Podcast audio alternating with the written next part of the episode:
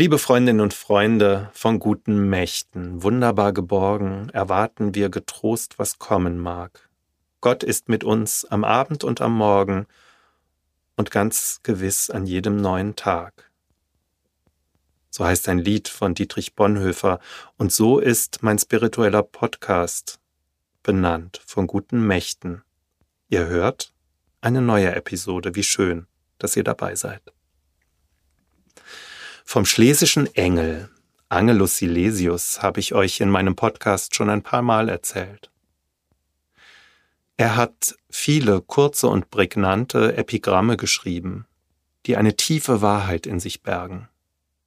Angelus Silesius oder Johannes Scheffler, wie er mit bürgerlichem Namen hieß, der passt mit seinem weiten Denken kaum in ein Schema. Er lebte im 17. Jahrhundert in der Zeit des Dreißigjährigen Kriegs und kurz danach. Gestorben ist er 1677. Angelus Silesius war ein deutscher Lyriker, Theologe und Arzt. Seine tief religiösen, der Mystik nahestehenden Schriften werden zu den bedeutendsten lyrischen Werken der Barockliteratur gezählt. Nach eigenen Aussagen kam er durch einen anderen Mystiker vor ihm, namens Jakob Böhme, zur Erkenntnis der Wahrheit und seiner tiefen mystischen Frömmigkeit. Von Jakob Böhme, einem Schuster, der an der Wende des 16. zum 17. Jahrhunderts in Görlitz lebte, werde ich euch nochmal erzählen.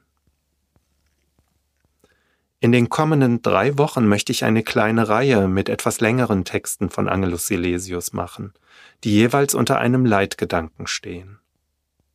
Seine Worte haben eine solche geballte Kraft, dass ihr sie vielleicht mehrmals hören oder auch nachlesen müsst. Mir jedenfalls geht es so. Manchmal scheint es mir, jede einzelne Zeile hat eine Bedeutung. Manche verstehe ich bis heute gar nicht richtig und muss sie immer wieder lesen aber ihr werdet es ja selbst sehen. Eine Zeile des ersten Texts heute lautet Ich bin so groß wie Gott, er ist als ich so klein. Im Hintergrund steht die religiöse Vorstellung der christlichen und auch der jüdischen Mystik von einer Unio Mystica, einer Vereinigung von Gott und Mensch, die häufig auch unter dem Bild der Verlobung und Vermählung gedacht und dargestellt wird. In den Worten von Angelus Silesius klingt das so. Gott ist so überalls, dass man nichts sprechen kann. Drum betest du ihn auch mit Schweigen besser an. Gott ist ein Geist, ein Feuer, ein Wesen und ein Licht und ist doch wiederum auch dieses alles nicht. Gott ist ja lauter nichts, ihn rührt kein Nun und hier. Je mehr du nach ihm greifst, je mehr entwirrt er dir. Weg, weg, ihr Seraphin, ihr könnt mich nicht erquicken.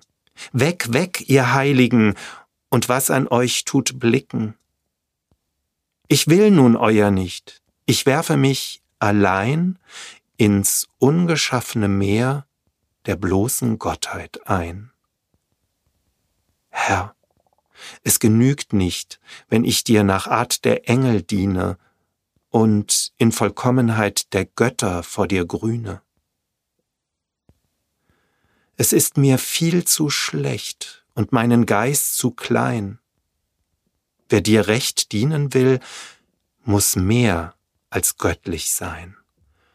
Soll ich mein End und meinen ersten Anfang finden, so muss ich mich in Gott und Gott in mir ergründen. Und werden das, was er. Ich muss ein Schein im Schein, ich muss ein Wort im Wort, ein Gott in Gotte sein. Wo ist mein Aufenthalt? wo ich und du nicht stehen? Wo ist mein letztes End, in welches ich soll gehen? Da, wo man keines findet. Wo soll ich denn nun hin? Ich muss noch über Gott in eine Wüste ziehen.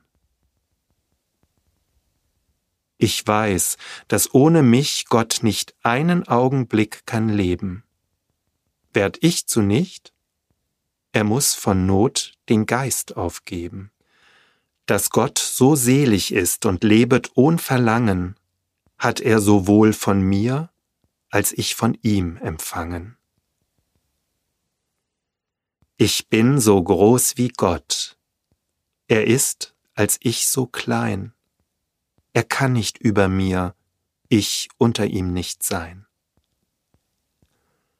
Gott ist in mir das Feuer und ich im ihn der Schein. Sind wir einander nicht ganz inniglich gemeint?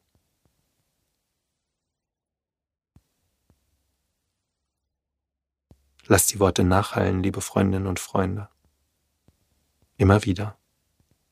Euer Alexander Brot-Zapka.